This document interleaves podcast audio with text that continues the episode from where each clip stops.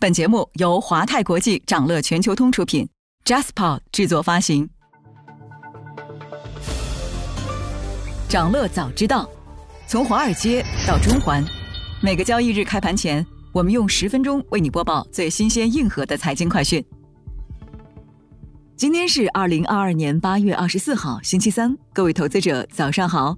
每日优先旗下的无人零售业务便利购被传以三千万出售。曾经火爆的无人零售行业为何昙花一现？回看每日优先的跌落、前置仓模式以及生鲜电商当下的困局是什么？稍后焦点话题将带你关注。不过，首先还是让我们快速浏览一下今天最值得你关注的全球市场动向。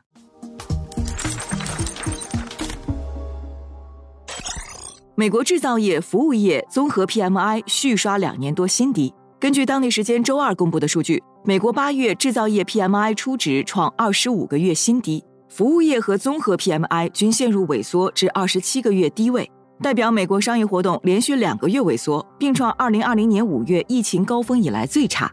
其中服务业尤其疲软，原因是通胀高企和货币政策收紧导致需求减弱。在经济数据不佳的压力下，美股集体小幅低开，三大股指当日均收跌，为三日连跌。欧元区八月 PMI 创十八个月新低，德法两大经济体均陷入萎缩。欧元区综合 PMI 初值录得四十九点二，连续两个月处于荣枯线下方，同时新订单进一步下降。这主要是因为制造业活动进一步萎缩，且生活成本上升，削弱了服务业的需求。分国别来看，欧元区商业活动萎缩主要源自德国、法国这两大经济体，其中德国八月综合 PMI 创二十六个月新低。整个欧元区的景气度连续两个月下滑，衰退恐惧加剧。八月二十三号，欧元对美元汇率跌至二十年来新低。对货币政策收紧和欧洲能源危机的担忧令市场情绪低落。新加坡七月核心通胀再创十四年来新高。新加坡央行和新加坡贸易工业部周二发布的联合声明显示，七月份不包括私人交通和住宿在内的核心通胀指标较上年同期上涨百分之四点八。这是自二零零八年十一月以来的最高水平，食品及能源价格上涨是主因。新加坡央行表示，预计核心通胀指标将在第三季度见顶，然后在年底前稍微回落。新加坡央行今年以来已经三次收紧货币政策。腾讯将成三星财险第二大股东。上海银保监局近日发布的行政许可批复显示，经审核批准三星财产保险中国有限公司增加注册资本金约五点五一七亿元。新增股东中，深圳市腾讯网域计算机网络有限公司出资约二点八亿元，增资完成后，持股比例为百分之三十二，将成三星财险第二大股东。京东二季度营收利润均超预期。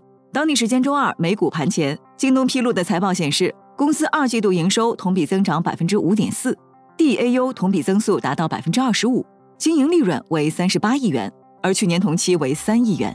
京东二季度财报表现主要是受惠于物流等服务收入的增长。财报发布后，京东周二美股盘前涨超百分之五，截至收盘，京东涨超百分之三。受汇率波动、供应链紧张等因素影响，小鹏汽车二季度经营亏损进一步扩大。小鹏汽车周二披露的财报显示，该公司今年二季度实现营业总收入七十四点四亿元，净亏损为二十七点零九亿元，同比增加百分之一百二十六点一。对此，小鹏汽车表示，亏损主要来源于汇兑损失，而非经营亏损。业绩公布后，小鹏汽车美股盘前跌超百分之二，截至收盘跌近百分之十一。想了解更多新鲜资讯，与牛人探讨投资干货，欢迎进入掌乐全球通 App。掌乐全球通是华泰国际旗下自主研发的一站式财富管理平台。为全球华人投资者提供港、美、A 股及新加坡市场的股票交易、公募基金、ETF、保险、智能投顾等多元化金融产品及服务。点击节目 Show Notes 中的链接，现在就一键直达掌乐全球通。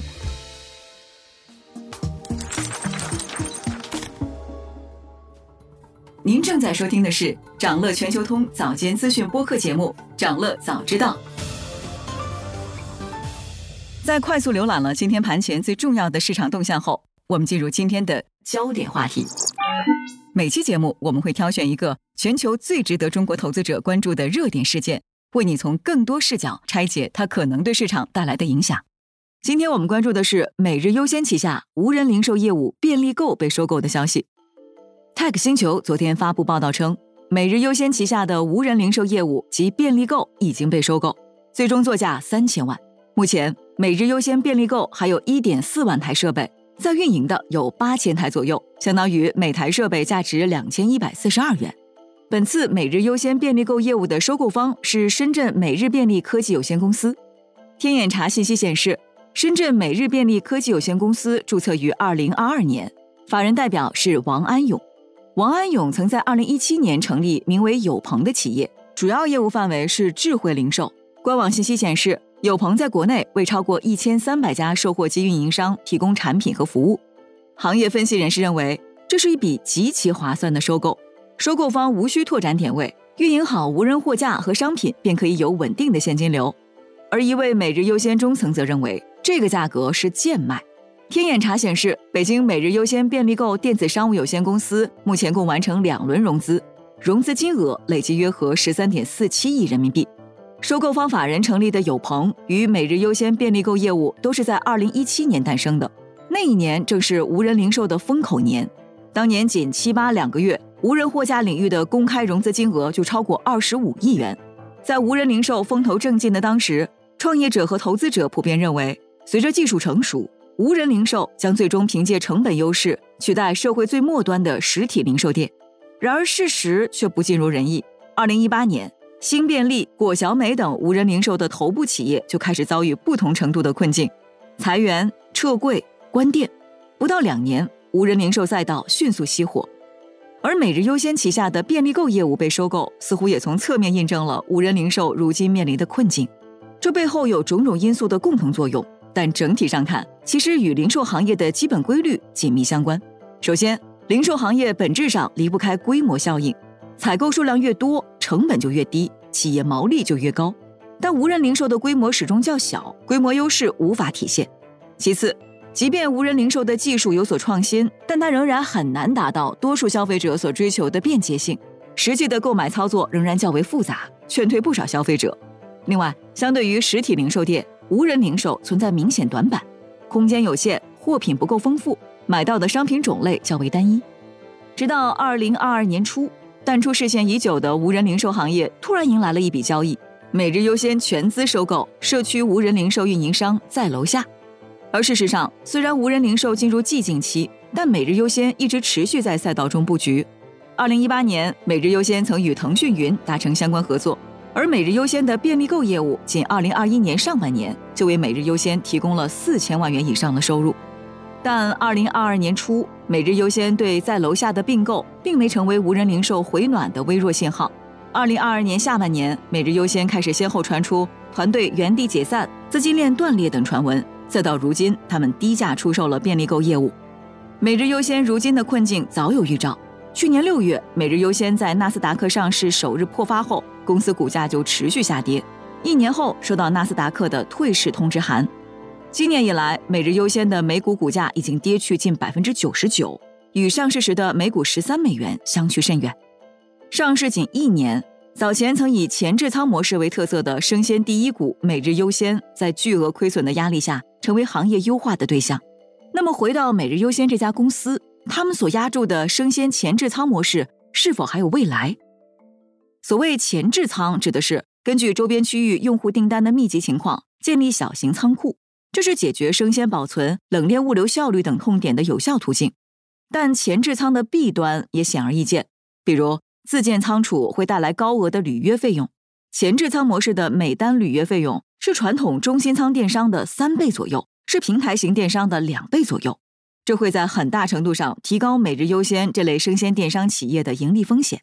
中国电子商务研究中心曾统计一组数据，国内生鲜电商近四千多个参与者中，百分之八十八都陷入了亏损，仅有百分之四实现营收持平，最终实现盈利的仅有百分之一。以每日优先、叮咚买菜和美团买菜为代表的前置仓玩家们，面临着相当高昂的履约费用。门仓一体模式的盒马鲜生同样面临盈利压力。在盈利模式尚未跑通的情况下，近两年资本对生鲜电商的投资已经趋于冷静。今天还有这些即将发生的日程值得你关注。美国将公布七月耐用品订单月率、七月成屋销售月率。截至八月十九日当周，EIA 原油库存变动以及每周原油进口数据。德国七月出口物价指数、加拿大八月 CFIB 商业晴雨表也将公布。英伟达将在当地时间周三美股盘后披露财报。想了解更多新鲜资讯，与牛人探讨投资干货，现在就点击节目 Show Notes 中的链接，进入掌乐全球通 App。以上就是今天掌乐全球通掌乐早知道的全部内容，期待为你带来醒目的一天。祝您在投资中有所斩获，我们明早再见。